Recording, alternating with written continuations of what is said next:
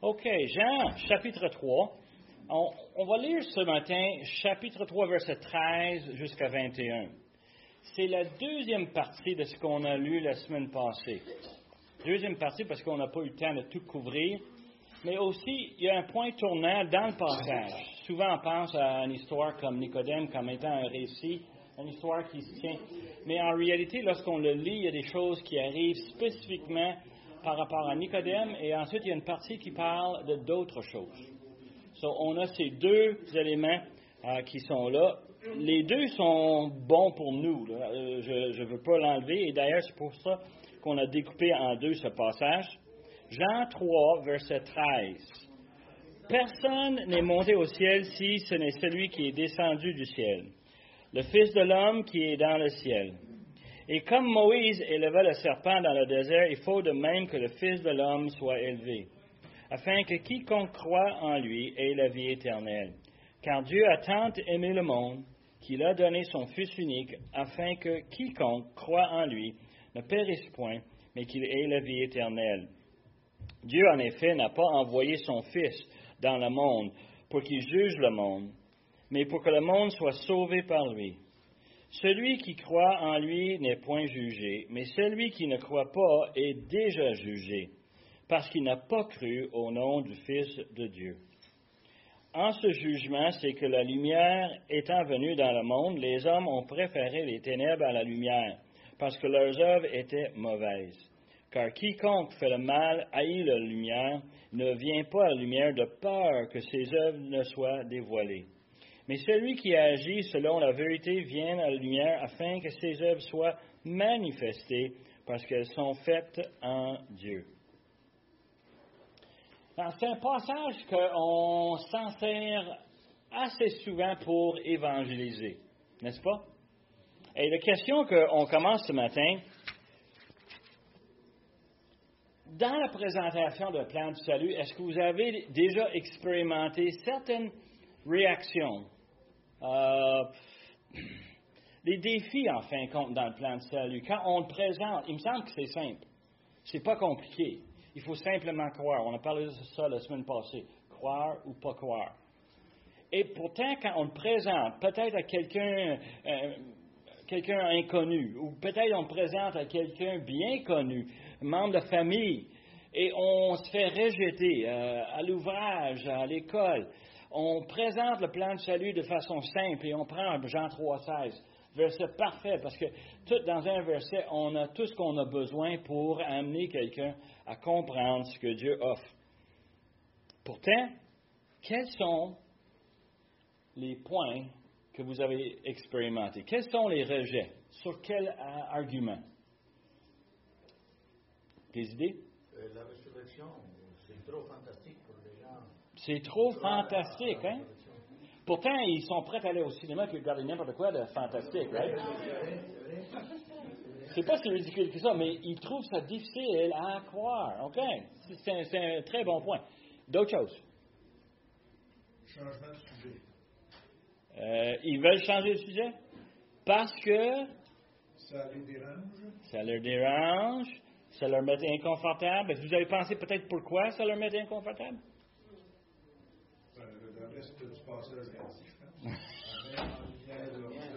Exactement, le passage le dit. Et il faut, faut, se préparer en fonction de cela. On va présenter l'Évangile qui, pour nous, n'est pas si compliqué. Mais pour eux, ça peut être un, sujet à éviter. Change de sujet. Ça peut être un sujet qui les met très inconfortable. Euh, peut-être pas pour toi, Roy, mais moi, j'ai beaucoup de péchés Hein? Je ne veux pas les confesser toutes. Ça va prendre toute une fin de semaine hein? à confesser tout ce que j'ai fait dans ma vie. Euh, tu peux voir un peu où est-ce que les gens ont des objections. Avec la simplicité vient aussi une certaine complexité. D'autres façons, d'autres problèmes qu'on rencontre. Moi, je vais t'amener une que moi je rencontre souvent membre de ma famille, OK, euh, ne connaît pas le Seigneur, euh, ne veut rien savoir du Seigneur.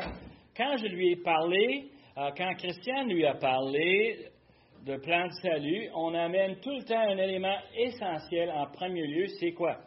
le péché. Et cette personne ne veut pas admettre qu'elle fait des péchés. Elle est convaincue que je suis assez bon.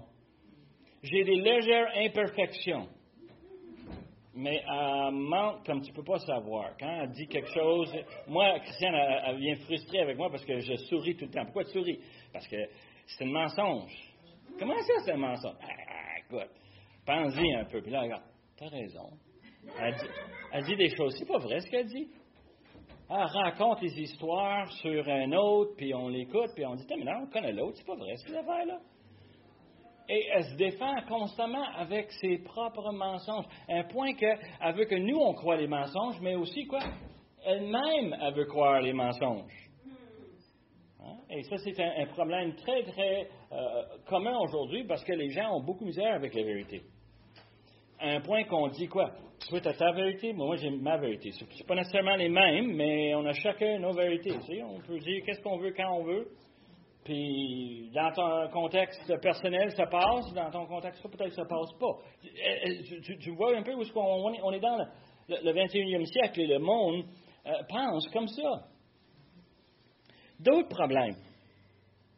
Bon, on a les péchés, les problèmes de péché. Moi, je sais que je vire tout le temps avec des versets. Vous savez certainement des versets aussi. En Jérémie, ma favorite, c'est quoi? Le cœur est tortueux par-dessus tout. Oh, wow, peut-être la tienne, mais pas la mienne. Oui, oui, oui. Mais là, je dis Romains 6, 23, on le, on le donne aux enfants, hein? euh, même à, à, jeunesse, on les fait apprendre les versets. Romains 6, 23 dit quoi? Hein? Car tous ont péché. Tous, hein? tout le monde. Et 3, 23? Et 6, 23? Les deux sont. Alors, on a cette notion de péché. Tu ne peux pas t'en passer, chum. Fais tout ce que tu veux, dis qu'est-ce que tu veux, mais ça ne change pas. C'est contre Dieu et Dieu, lui, il rend compte. Lui a des registres. Il a une mémoire, une faculté qui oublie, mais pas celle de l'Éternel. L'Éternel a toutes les données. Il y a un autre élément qui arrive souvent dans la notion d'expliquer le plan de salut. On le rencontre souvent, et ce problème, c'est qu'on a beaucoup de difficultés d'accepter, Roy a dit tantôt, quelque chose de si ridicule. Mais à fin de compte, c'est pas ce que c'est ridicule, c'est qu'on a beaucoup de misère à accepter qu'il existe un Dieu qui est souverain en toutes les conditions imaginables. Dieu est souverain. On ne peut rien lui cacher. Il est en charge. Et les gens ont beaucoup de misère avec ça. Oui, Dieu a créé le monde il y a euh, des milliers, des milliers, des millions, des milliards d'années passées, mais il a tout laissé rouler comme ça roule. Ben, les gens pensent ça. Pas notre pasteur, mais ça, c'est son problème à lui. Hein? Mais la réalité, c'est que les gens ont beaucoup de misère avec un Dieu qui contrôle chaque chose. Savez-vous que Dieu est au courant de chaque flocon de neige qui tombe dehors? Il sait exactement lesquels vont te faire glisser. Il sait exactement lesquels vont être parfaits pour faire une boule de neige, hein, pour frapper notre femme dans le dos, qu'elle tourne de bord, puis qu'elle pogne de neige, puis elle commence à te lancer sur toi des boules de neige. Dieu a tout planifié les détails de la vie. Ceux qui sont malades, savez-vous que Dieu a permis ça? On n'a qu'à lire Job et réaliser que Dieu est en contrôle, puis il dit, hey, si ça passe ou ça passe pas. C'est lui qui décide chaque chose dans nos vies. Les moments les plus heureux, les moments les plus tristes, c'est Dieu qui les permet. C'est Dieu qui les prévoit. Il est souverain et essaye d'expliquer ça à quelqu'un aujourd'hui qui veut rien savoir. Essaye d'expliquer ça à quelqu'un. C'est mission impossible. Littéralement. Je ne veux pas vous décourager, mais je veux que vous compreniez qu'on a un problème majeur dans le plan de salut. Un problème majeur. Et le pire, OK, ce ne sont pas les inconvertis. Le pire, ce sont les gens qui sont déjà sauvés. Et je sais qu'ils sont sauvés. Je sais qu'ils sont sauvés parce qu'ils posent des questions très pertinentes. Ils comprennent très bien qu'est-ce qu'ils lisent, mais ça ne fait pas de sens. Dans ces versets-là, on a un problème monstrueux pour l'enfant de Dieu. c'est qu'on a deux vérités qui sont physiquement là, mais qui ensemble semblent être une énorme contradiction. On a la responsabilité humaine. Crois ou crois pas. Si tu crois pas, on sait où est-ce que ça s'en va. Crois, on sait où est-ce qu'on veut s'en aller. On a cette notion de responsabilité humaine. Tu fais un choix, tu vis les conséquences des choix. Ça m'arrive souvent dans la vie, normalement, à peu près 15 minutes après que c'est trop tard, que j'ai fait un choix, puis je n'aurais pas dû faire ce choix-là.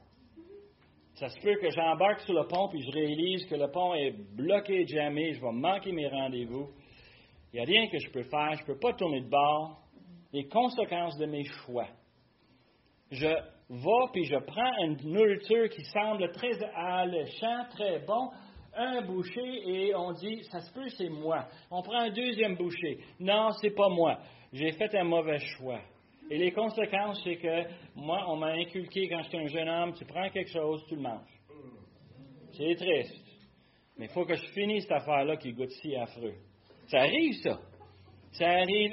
Souvent, on fait des choix et on a des conséquences. La responsabilité humaine est très évidente dans la vie quotidienne. Et devine quoi? Par rapport au plan de salut, c'est là aussi. Sinon, on n'aura aucune obligation, aucun intérêt à évangéliser. On n'aura aucun besoin de le faire. Pourquoi? Parce que si on n'avait pas des conséquences, on a des conséquences sérieuses. Et nous, on doit euh, vivre dans un monde qu'ils ont beaucoup de misère à vivre avec les conséquences. Et malheureusement, quand on présente le plan de salut, c'est un des problèmes qu'on a. Mais la deuxième vérité, qui est physiquement présent, qui est très difficile, c'est le concept d'élection d'un Dieu souverain. Si Dieu est en contrôle de toutes choses, si Dieu a envoyé son Fils dans le monde, mourir, payer nos péchés par le sang sur la croix, pourquoi est-ce que ce n'est pas un salut qui couvre tout le monde? Et là, on a un problème. Dieu est souverain. Pourquoi est-ce qu'il choisit quelques-uns puis il ne choisit pas d'autres? Et on lit à maintes et maintes reprises dans les Écritures comment est-ce que nous sommes le produit d'une élection. Et cette élection est un problème pour ceux qui veulent rationaliser ça avec la responsabilité personnelle.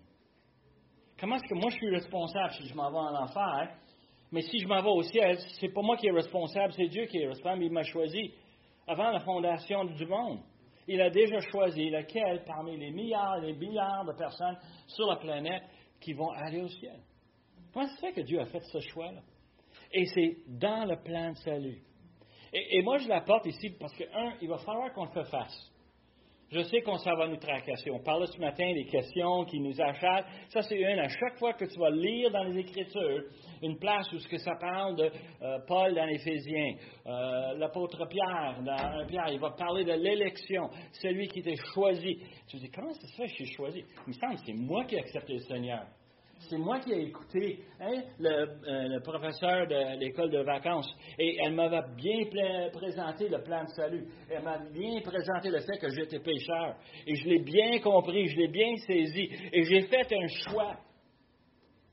Le 8 août 1963. Moi, j'ai fait mon choix. Hein, c'est un bon temps. Mais c'est une date qu'on n'oublie pas. c'est une réalité, n'est-ce pas? Pour nous, c'est quelque chose que moi j'ai fait. Comment ça se fait que hum, Pierre va me dire que j'ai été choisi avant la fondation de, cet univers? Tout ça. ça ne va pas ces deux choses ensemble. Est-ce que Dieu ment? Est-ce que Dieu dit le mensonge? Non, il n'est pas capable. Mais de l'autre côté, on a un problème. Et, moi, j'aime tout le temps prendre cette discussion et je suis obligé à la longue d'admettre une couple de choses. Peut-être que je ne suis pas aussi intelligent que je pensais. Ça se peut-tu que mon cerveau était un peu un petit? Une des bandes dessinées que j'aime beaucoup des enfants, on regarde, il y a une bête qui voit une autre bête, puis l'autre bête, bête, il a l'air vraiment fâché. Puis il le regarde en disant, euh, je connais cette sorte, euh, je te connais. Toi, tu as un cerveau gros comme ça. J'imagine que tu comprends même pas un mot que je te dis. Et je me sens de même devant Dieu. Je me sens comme si Dieu me parle et vraiment je lis et je dis, mais Seigneur, c'est compliqué. Et le plus qu'on étudie, le plus qu'on réalise qu'on n'a pas de solution. On n'est pas capable de rationaliser les deux choses. Pourtant, les deux choses sont bien décrites. Et même dans notre passage ce matin, ils sont là. Et on a ce problème. C'est une question qui nous tracasse. C'est pour nous qui, euh, comme enfants de Dieu, on a besoin d'admettre plusieurs choses. Et au fur et à mesure qu'on avance, j'aimerais vous partager un peu de sagesse que j'ai découvert cette semaine. Euh, un, des choses que j'ai lu, que j'ai trouvé vraiment frappant, un homme que j'ai beaucoup, beaucoup d'appréciation, il a écrit beaucoup sur les Écritures, des commentaires et des commentaires, toutes sortes de, travaux. Il a été pasteur dans une église pendant longtemps. Et il a dit, très récemment, il a dit, ça se peut-tu que si on met ensemble toute l'intelligence des gens ici dans la salle, qu'on ne pourra pas tout comprendre ce que Dieu a fait. Et si on met toute l'intelligence ici sur la ville de Montréal, toutes les universités, tous les professeurs ensemble, est-ce qu'ils sont capables de rationaliser les choses, toutes les choses que Dieu a faites? Et quand on pense à tout le monde sur la planète, on réalise qu'on a tous des petits cerveaux comme ça. Et je trouve ça drôle parce que le gars, il en a écrit pour peut-être vingtaine de livres, et plus. Et les, livres sont excellents, des, pensées là-dedans, des réflexions. Euh, mon père m'avait parlé de Calvin et ses instituts. Et je pensais que c'était juste une liste de règles. Non, non, non, c'est une vingtaine de, livres. Et c'est fabuleux quand on les lit, on regarde ces livres, on dit tellement de, bonnes choses que Calvin a pensé. Puis devine quoi, Calvin n'est pas capable de régler ce problème-là. Pas capable. Et il y a des gens qui s'essayent de toute façon le meilleur que j'ai jamais entendu, que je trouve quand même drôle, c'est comme deux rails de chemin de fer. On veut garder le, train sur les rails. Qu'est-ce qu'on fait avec les rails? On les garde la même distance, de point A à point B. Ça, ne se croise jamais. Et j'ai l'impression qu'on va arriver au ciel, et on va dire, Seigneur, peux-tu nous expliquer pourquoi on a la responsabilité personnelle, puis on a l'élection divine? Comment ça se fait qu'on a ces deux choses-là? Puis il va dire, ils sont là. Puis nous, on va être là en disant OK. C'est triste, mais c'est la réalité. Un point que ça devient, c'est drôle, hein? Mais chapitre 3 a commencé avec le premier des problèmes, le problème du péché. On a lu comment est-ce que Nicodème est arrivé, il était très gentil, très poli envers notre Seigneur. Il lui a, présenté euh, Rabbi, on sait que tu viens de Dieu parce que personne ne peut faire ce que tu fais si tu ne viens pas de Dieu. On sait comment est-ce que Nicodème était. Mais Nicodème avait une question. Et on a lu dans le chapitre précédent comment est-ce que Jésus connaît les cœurs. il savait exactement ce que Nicodème venait faire. Il voulait avoir de l'information pour lui aider dans, lui, sa recherche de la vie éternelle. Et ça, il commence avec cette image qu'on a lue à plusieurs reprises, quoi. Né de nouveau. Le concept de né d'en haut. La question d'être né où on n'a aucune capacité à contribuer quoi que ce soit. Les parents ont tout fait dans la naissance. Vous êtes arrivés, veut, veut pas. Hein? On a eu des caractéristiques qu'on a reçues de nos parents. J'en nomme plusieurs. Yeah, yeah. Il y a plusieurs caractéristiques qu'on a héritées de nos parents, veut, veut pas. C'est eux qui nous ont donné. Et je sais qu'on a des chirurgiens qui vont t'aider à grandir un pouce de plus. Il y en a qui vont même planter des cheveux. Ils vont tout faire pour essayer de contourner ce que nos parents nous ont donné. Mais la réalité, c'est un problème. Moi, j'ai un ami qui a eu le, euh, la chirurgie plastique, puis je me demandais, euh, il n'a jamais eu d'enfant, mais s'il avait eu des enfants, il a redressé son nez. Je me demande si ses enfants auraient eu le même nez que lui avait avant ou le nez qu'il avait après. je sais pas, moi, je, trouve ça une question curieuse. Tu sais, des fois, on a bien du temps à lire, ben, on pense à toutes sortes d'affaires. Moi, j'ai pensé ça cette semaine. Hein. En préparant, je dis, je me demande, Stan, Stan, il avait fait rectifier son nez. Puis je me demande, Exact. On connaît ça, hein? Et là, quand on dit né de nouveau, né d'en haut, quelle sorte de fruits qu'on va avoir? Quelle sorte de personne qu'on va devenir? Et, c'est là où ce qu'on était la semaine passée, on a parlé de cette notion de le salut est offert sans contribution.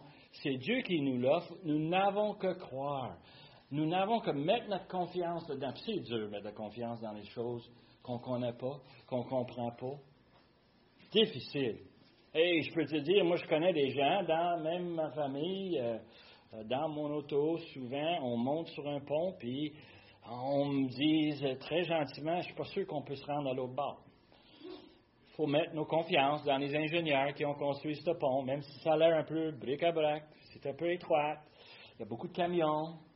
Hein, on, voit cette notion où c'est difficile de mettre notre confiance à un point qu'on peut dire, oui Seigneur, j'accepte le pardon de mes péchés, offert par ton Fils qui est mort sur la croix. On a vu comment est-ce que c'était une réalité. Comment est-ce que Nicodème est arrivé avec ce problème. Qu'est-ce qui manque pour gagner mon salut? Et Jésus lui a dit. Now, ce qui est fascinant, c'est que Jésus entretient un dialogue avec Nicodème pendant dix versets. OK? De 1 à 10, c'est lui et Nicodème qui parlent. Rendu à verset 11, les choses changent. Jésus ne parle plus à Nicodème, il parle à tout le monde. J'imagine que Nicodème n'était pas seul. J'imagine que ses disciples étaient là. J'imagine que Jésus a dit OK, OK, Nicodème, tu as le misère à le croire. Je comprends. C'est dommage. Mais comme j'ai présenté la semaine passée, on pense que Nicodème, tranquillement, est venu à comprendre la réalité. Mais Jésus a continué l'argument parce qu'il sait que ce n'est pas fini tu dis oui, tu dis non, c'est pas fini là, ça continue. Et avec verset 13, euh, on a commencé cette notion d'avoir un témoin qui est venu du ciel. Quelqu'un qui, qui a vu l'homme qui a vu l'ours. Quelqu'un qui est capable de nous parler de ce qui s'est produit. Quelqu'un qui est capable vraiment de nous dévoiler comment ça marche sur un plan divin. Parce que nous, on est sur la terre, on croit qu'il y a un Dieu, mais littéralement, on ne le voit pas. On voit ce qu'il a fait, on voit ce qu'il a écrit, mais moi, je sais tout de suite, arrivé au ciel, je vais être surpris. Je sais que chacun de vous, rendu au ciel, vous êtes pour être surpris. Pourquoi? Parce qu'on n'a jamais été. On n'a pas l'information. La seule chose qu'on a, on a le Fils de l'homme qui est venu, qui nous a partagé des éléments, des choses. Mais malgré ça, je suis sûr qu'il y en a beaucoup plus à voir, beaucoup plus à expérimenter. Maintenant, il faut qu'on mette notre confiance. On a parlé du serpent qui était dans le désert. On a parlé un peu comment est-ce que c'était une image. Mais c'est une image que ceux qui avaient la foi allaient voir le serpent et ils étaient guéris. Ceux qui n'avaient pas la foi, ils restaient dans leur tente, ils mouraient là. Et cette notion, c'est qu'on est sauvé par la foi. Cette notion revient à maintes et maintes reprises à travers les Écritures, et franchement, c'est vraiment plein dans l'Ancien Testament. Et on arrive à un point qui, tant que moi, qui est vraiment surprenant.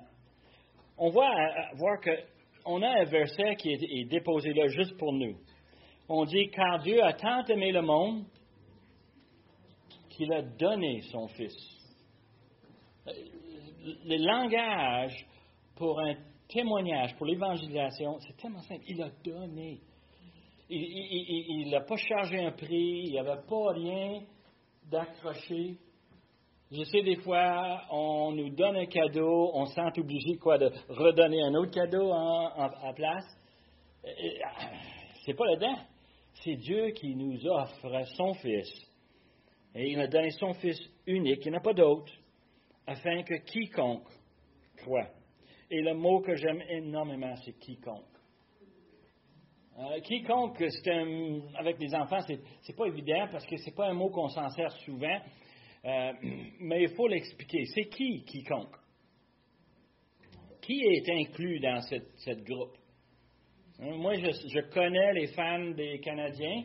Il y en a quelques-uns dans ma famille. Je les reconnais par leur chandail, je les reconnais par leur langage, leur préoccupation le samedi soir, même s'ils ont perdu. Mais on, on comprend l'équipe. Hein? Quiconque, c'est une équipe. Une équipe de qui? Qui est quiconque? Tout le monde. Et, littéralement, c'est n'importe qui. Moi, je comprends. C'est quiconque. C'est une équipe, mais c'est pas tout le monde. C'est ceux qui veulent. Ah! mais l'offre, et, tu vas voir avec notre problème qu'on a, l'offre, c'est offert à tout le monde, mais tu as raison, il n'y en a pas tout le monde qui va choisir. Mais tu peux voir le problème, c'est ouvert à tout le monde, pourquoi est-ce que tout le monde ne bénéficie pas de cette, cette offre? Hein, et, euh, moi, j'aime tellement ça quand on a des, publicités. Je ne sais pas vous autres dans le poste, moi, je reçois énormément de publicités. Puis souvent, on a les publicités qui disent quoi? Quantité limitée, offre temporaire. Euh, vous avez ces choses-là? Euh, quiconque ici, c'est ouvert à tout le monde. Pendant qu'on est sur la planète, on peut le profiter. À quiconque. C'est moi. C'est toi c'est nos enfants, nos parents, nos amis. On peut l'offrir parce que c'est disponible pour eux autres. Et ça, c'est une des choses qu'il faut, vraiment mettre l'emphase. En anglais, on dit a one-time offer. Un qu'une fois. Tu n'en auras pas deux fois. Tu n'as pas une deuxième vie. Il n'y a pas de il y a pas de comment est-ce qu'on appelle ça là? Euh, pas de résurrection, mais de réincarnation. Réincarnation. Merci. tu n'as pas de deuxième choix là. C'est maintenant ou non. Et tu vois, tout à coup, la responsabilité humaine se trouve là.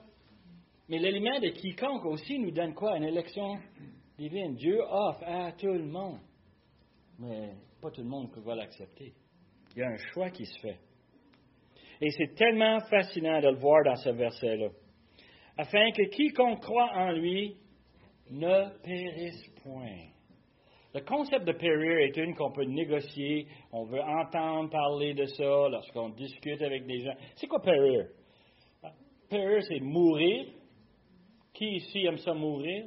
Personne. On veut tout vivre. C'est pour ça qu'on, quand on va, ça va mal, on va chez le médecin. Il nous donne des médicaments, ils goûtent pas bon, on les prend pareil. Hein? Vous le savez, on fait les efforts parce que mourir, périr, c'est pas vraiment intéressant. Mais ce qui est fascinant ici, c'est que le concept est que personne ne périsse point, mais qu'il ait la vie éternelle. Mourir avec une vie éternelle, c'est pas juste mourir physiquement, c'est mourir éternellement. C'est pas juste vivre physiquement, mais vivre éternellement. Les deux sont en plein contraste. Le concept de périr ici, c'est perdre ton âme. C'est une affaire de mourir et d'aller rejoindre nos, amis, nos parents chers qui ont déjà accepté le Seigneur, qui sont déjà au ciel. Et nous, on a hâte d'être avec eux. Je, suis fasciné de voir combien de personnes pensent qu'après la mort, il n'y a rien. Après la mort, tu penses? Vraiment? Moi, j'ai beaucoup de misère avec ce concept-là. Et je sais que les Écritures me l'enseignent carrément. Après la mort vient le jugement. On n'a pas de façon de l'éviter. cette notion est vraiment fantastique de voir comment que dans ce simple verset, on a tous les éléments nécessaires pour partager l'Évangile. Jésus parlait dans ce passage de croire. Il mettait l'emphase là-dessus. Et sept fois dans sept versets, il va dire, il faut croire, il faut croire, il faut croire, il faut croire. Et il va remettre ça constamment dans cette image qu'on a de la naissance nouveau, hein, de la naissance d'en haut. Et on a besoin de mettre notre confiance.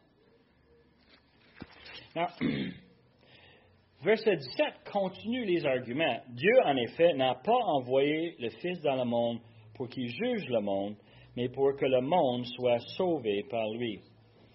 Les temps des verbes ici sont précieux il est en train de dire, c'est que ce qui est arrivé dans le passé, et quand Jésus le dit, il parle d'un passé d'à peu près une trentaine d'années, parce que Dieu a envoyé son Fils pour venir, mais pas pour un jugement, pour offrir le salut. Il vient, il n'a pas envoyé le Fils dans le monde pour que le monde soit jugé, mais que le monde soit sauvé par lui. Nous autres, on en a triché. Je ne sais pas vous autres, mais chez nous, on a lu toute la Bible, puis on lit encore la Bible. Puis on sait que Jésus va venir juger, mais pas cette fois-ci. Amen. Il est venu pour nous offrir le salut. C'est ça son objectif. Et quand on lit l'Ancien Testament et on voit comment de fois que Dieu parle de jugement, jugement, jugement, et quand on lit les, prophéties dans le Nouveau Testament, on, on, arrive à croire que quoi? Jésus s'en vient pour juger. Et ça va être vraiment triste pour le monde qui sont ici sur la terre. Pas plus, triste pour eux, que ceux qui ont, sont déjà morts, qui n'ont pas mis leur confiance dans le Seigneur. Mais ça va être triste. Ça va être vraiment grave. Et nous savons aujourd'hui que si Jésus arrive ce soir, au-dessus de 8 milliards de personnes vont être là et vont souffrir à cause de son nom. Quelques-uns vont croire. Amen. Mais beaucoup vont être jugés. Pas un cadeau, pas de tout. Alors, on le problème qu'on a, c'est qu'il est venu pour nous sauver et on a une responsabilité de choisir. Il dit dans verset 18, Celui qui croit en lui n'est point jugé, ce que je viens de vous dire, mais celui qui ne croit pas est déjà jugé. Pourquoi le mot déjà? Je comprends que quelqu'un qui fait un choix, il subit les conséquences. Pourquoi est-ce qu'il y a le mot déjà? Et c'est le problème que je vous ai parlé initialement. Le jugement est déjà établi pour quelqu'un depuis sa naissance, depuis avant son naissance. Les Écritures ne nous disent pas, mais il semble que ça s'enligne vers ça. Si Dieu m'a choisi, Amen. Merci Seigneur. Si Dieu vous a choisi, Amen. Merci Seigneur. Mais si Dieu ne vous a pas choisi, un des, meilleurs exemples dans les Écritures, c'est Judas. Jésus a dit dans sa prière, j'ai gardé ce que tu m'as donné, sauf hein, l'homme de perdition. Et quand il est mort, les Écritures nous disent qu'il est retourné à sa place. Il semble qu'il était déjà préparé pour la mission qu'il avait. Il était déjà préparé pour souffrir.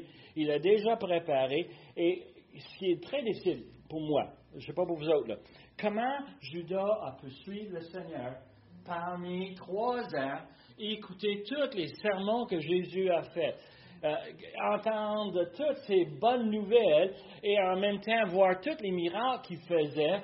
Et en même temps, il peut trouver le courage d'aller pour 30 pièces d'argent vendre son sauveur. Ah, mais je ne peux pas comprendre cela. Pour moi, ça me dépasse. Mais c'était le rôle que Dieu a planifié pour lui. J'aime pas ça. Je trouve ça vraiment affreux. Mais c'est une réalité, n'est-ce pas? Et c'est dans les Écritures. Et c'est ça qu'on a un problème.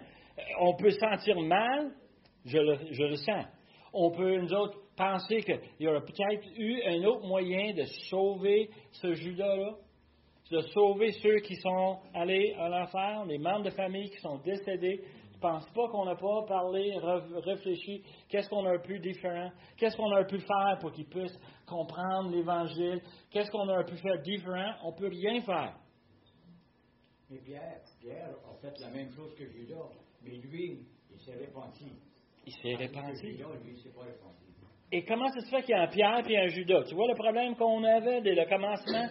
On a ce problème de responsabilité personnelle, mais on a même le, choix divin, l'élection divine. Comment ça se fait que Pierre a été choisi puis Judas n'est pas? Parce que quand Pierre a été avisé par Jésus, tu vas me renier trois fois. Et il l'a fait pareil. Mais il a Ah, dit, yeah. non, non, non, non. Hein? Ah, lui, selon lui, il ne le ferait pas. Non, le. Seigneur, je vais aller jusqu'à la mort avec toi. Oui, oui. En fin de compte, il est allé à la mort pour le Seigneur, mais comme évangéliste. Right. la parole dit que si tu écoutes sa voix aujourd'hui, n'endurcissez pas votre cœur. Alors, euh, euh, Pierre a écouté la voix, la voix Judas, c'était une sorte de pharaon. En regardant Pharaon, a endurci son cœur. Et- Pierre- et Judas aussi. Pierre, il, il s'en allait s'endurcir son, cœur. Prends l'exemple comme faux. Là. Après la mort, la résurrection, qu'est-ce que Pierre a décidé de faire? On m'en va à la pêche. Qu'est-ce qu'il est en train de dire? Je lâche tout ça, puis je retourne à mes racines. Et qui est-ce qu'il voit sur le bord quand ils sont à la pêche? Jésus. Il saute de, la chaloupe. Il saute du bateau. Il nage jusqu'à Jésus. Il mange avec Jésus. Et Jésus lui prend de côté puis il lui pose une question. Je suis sûr une question qui lui a percé le cœur. Un cœur qui s'en allait s'endurcir. Qu'est-ce qu'il a dit? M'aimes-tu? Et il met devant les faits. Tu as un choix à faire, Simon. Moi, je sais que je t'ai choisi, mais toi, il faut que tu fasses ta part, il faut que tu crois. Et je m'imagine que Pierre, toute sa vie, comme évangéliste, de quoi est-ce qu'il pensait? À toutes les fois qu'il a renié le Seigneur? Non, non, non, non, non, non, non. Il pensait probablement à M'aimes-tu? Ah, yeah. Ah, yeah. Et tu peux voir, la situation est physiquement présente dans la vie de chacun. Responsabilité personnelle, mais choix divin. C'est là que Pierre a dit, euh, quand Jésus dit, vous ne partez pas, les disciples, il y a des disciples qui sont partis. Mais Pierre qui a dit, il dit, où, où irai-je, Seigneur? Où est-ce que j'irai? Tu sais que je t'aime. Une dernière image pour le fun. Le temps nous échappe, mais une dernière image. Une qui m'a travaillé depuis mon enfance. ok? On lit la crucifixion de Jésus. On le voit sur le croix. Il est là avec deux brigands. Et dans Luc chapitre euh, 23, verset 39, on a une petite histoire sur la croix, puis ça devrait nous agacer énormément. Moi, j'étais élevé avec deux frères, deux sœurs, on était cinq à la maison, et je peux dire, on cherchait la justice à chaque instant. N'est-ce pas? Pourquoi est-ce que lui a plus de biscuits que moi? Comment ça se fait qu'elle a plus de bonbons que moi? Hein, hein, hein? Luc 23, verset 39. L'un des malfaiteurs crucifiés l'injurait, disait, N'es-tu pas le Christ? Sauve-toi toi-même et sauve-nous. Mais l'autre le reprenant et disait, Ne crains-tu pas Dieu, toi qui subis la même condamnation? Pour nous, c'est justice, car nous recevons ce qu'ont mérité nos crimes. Mais celui-ci n'a rien fait de mal. Et il dit à Jésus, Souviens-toi de moi quand tu viendras dans ton règne. Et jusqu'à là, moi, j'ai pas de misère. Moi, je peux voir ça dans la vraie vie. On a des gens avec de la langue sale, on a des gens qui aussi ont un cœur sensible. C'est toutes des choses réelles pour moi. Mais quand on arrive à verset 40 43, là, là, j'accroche. Jésus, lui, répondit, Je te le dis en vérité, aujourd'hui, tu seras avec moi dans le paradis. Le gars, il a mené une vie de pécheur, un criminel. C'est un gars qui, imaginez-vous, depuis son enfance, il vole des choses, il compte des mensonges. C'est pas un gars qu'on imagine au ciel, c'est un gars qu'on s'attend qu'il va se retrouver à l'enfer. Il arrive sur son lit de mort, mais c'est pas son lit, son, sa croix. Mais tu comprends l'image? Il reçoit, puis il sait qu'il reçoit les conséquences de ses péchés. Il sait qu'il s'en va recevoir la punition pour ce qu'il a fait. Et il fait une simple demande. Seigneur, souviens-toi de moi. Tu sais, Seigneur. Et Jésus aurait pu dire, oui, je vais te souvenir de toi. Ça, c'est le nature humaine. On va, on va lui offrir un, petit repos pour la dernière seconde de sa vie. Je vais penser à toi. Hmm? Je vais t'envoyer des ondes positives. Je, vais, je je vais te faire quelque chose de bien dans mon esprit. là. Non, non, non, il a dit, tu seras avec moi dans le paradis. T'as demandé? Tu crois? Viens-t'en. Moi, je regarde ça, je me dis, c'est pas juste, ça. C'est pas juste. C'est pas correct. Mais c'est une manière de demander pardon. Oh, en confessant ses péchés, en s'admettant que Seigneur, tu as raison et moi j'ai tort, en me mettant à sa place, right? C'est toute une autre caractéristique, ça. Seigneur, j'ai fait des bonnes choses parmi toutes les mauvaises choses que j'ai faites. Puis les deux devraient se compenser l'un vers- avec l'autre, n'est-ce pas? Ça devrait s'équilibrer, balancer, non? Non? Non? Seigneur, souviens-toi de moi. Incroyable, incroyable. C'est une image humainement qui n'a pas de bon sens. Mais là, on a sur la croix, on a l'élection divine, Jésus le prend. Et on a cette responsabilité personnelle, pas pour ses péchés, pour répondre à la simple question qu'on a posée la semaine passée. Tu crois-tu ou tu crois pas? C'est vraiment ça, les conséquences de est-ce que tu crois ou est-ce que tu crois pas. Si tu crois, ça va changer la façon que tu penses. Ça va changer la façon que tu vas vivre.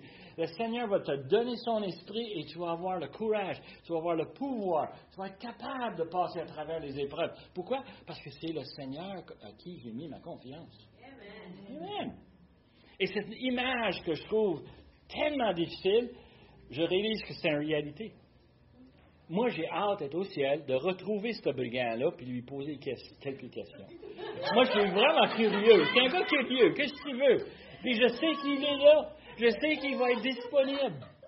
Je sais qu'ils sont là. J'ai la conviction que le Seigneur, quand il fait une promesse, il la garde.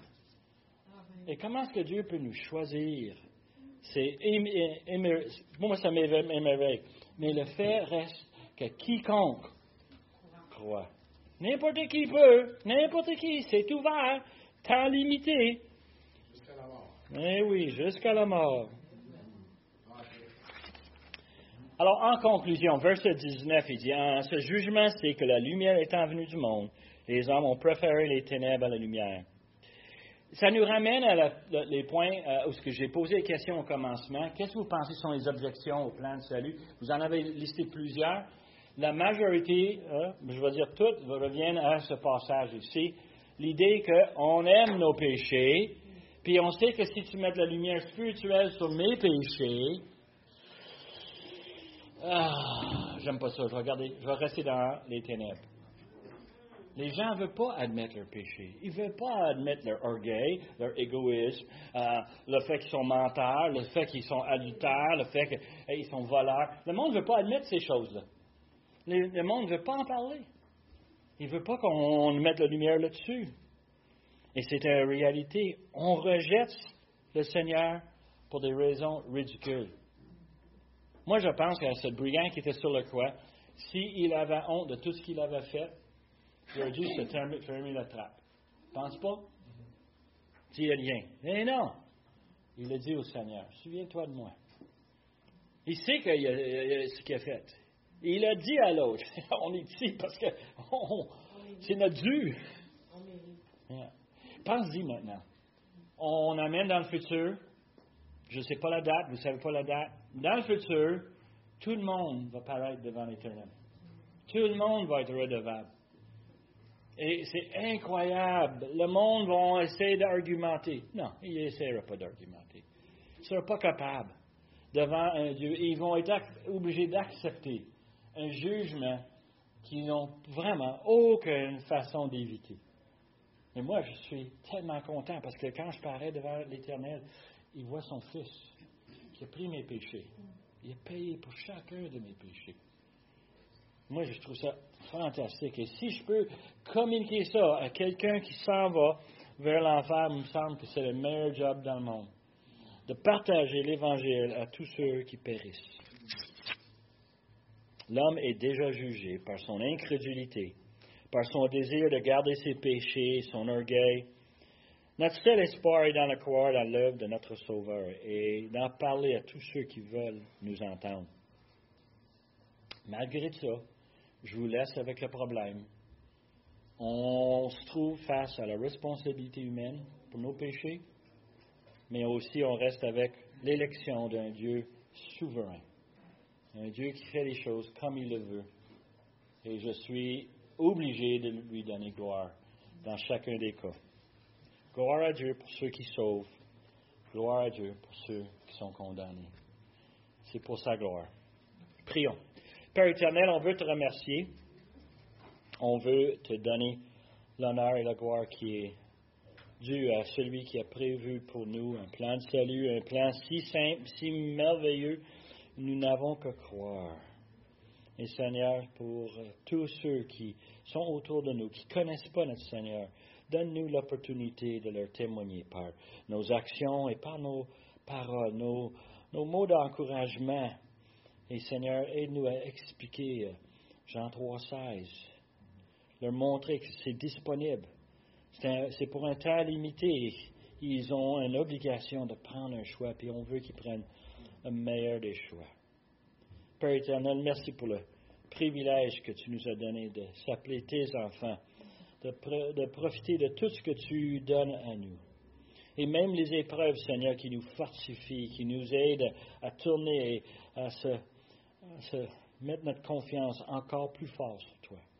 On te remercie pour ces choses. Et Seigneur, on voudrait ce matin que tu sers de nous comme tes enfants ici sur la terre aussi longtemps que tu peux. Seigneur, demande ces choses par le nom de Jésus, notre Sauveur. Amen.